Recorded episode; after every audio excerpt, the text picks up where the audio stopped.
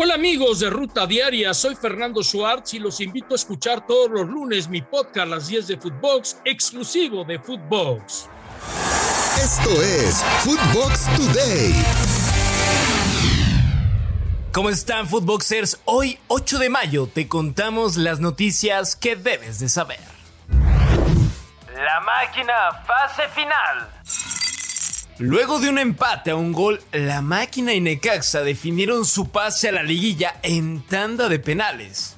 Sebastián Jurado atajó dos penaltis y con ello la máquina se mete a la fiesta grande del fútbol mexicano. Con ello los celestes continúan con su hegemonía ante los rayos.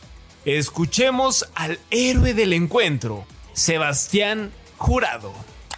Muy feliz, muy contento, creo que es un, premio al, trabajo, es, fruto del, trabajo y pues más contento que, por mí mismo, por, por, mi familia que está aquí, por mi novia, por toda la gente que siempre me, me apoya y, pues bueno, gracias a, a todos ellos. Otro fracaso para Rayados. Aunque usted no lo crea, el equipo de San Luis derrotó al equipo de Rayados de Monterrey de Víctor Manuel Bucetich.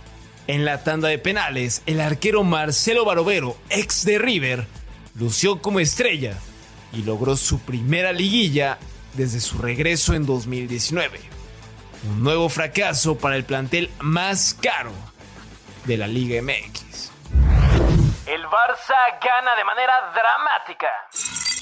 Con una jugada de último minuto ante el Betis, los Blaugranas consiguieron el triunfo 2 a 1 y así el cuadro culé certifica matemáticamente su clasificación a la próxima edición de la Champions. Deja al equipo verdiblanco tocados en su intento de entrar a la zona europea a falta de tres jornadas. Escuchemos a Xavi, quien consiguió una victoria bastante importante. Hoy ha sido un partido pues, muy igualado. Eh, no nos vamos eh, pues súper contentos ¿no? en este sentido, pero por el resultado es una maravilla. Ganar en campo del Betis en el último segundo, eh, siendo competitivos, yo creo que es, para valorarlo. ¿no? Está claro que somos el Barça y, y, que es un mínimo exigible, pero es que en noviembre íbamos en el noveno puesto y, y peligraba, peligraba no solo la Champions, sino que no estábamos ni en Europa League. Entonces creo que hemos hecho una segunda vuelta muy buena golean al Mallorca del Vasco. Los Piratas perdieron la oportunidad de salir de la zona de descenso al ser goleados 6 a 2 en casa ante el Granada, uno de sus rivales directos por la permanencia en España. Sin duda una derrota bastante dolorosa y que pone en duda, ¿se podrá salvar el Vasco Aguirre? ¿Qué opinan? Escuchemos lo que dijo. Somos un desastre y, y cuando esto sucede no hay, no hay nada que, Solamente se me ocurre pedir perdón a la afición, a la gente que vino en masa, que nos apoyó, que nos esperó en la entrada, que nos dio una bienvenida cálida y que se van tristes a casa, muy, muy tristes. Presentación Blue empañada.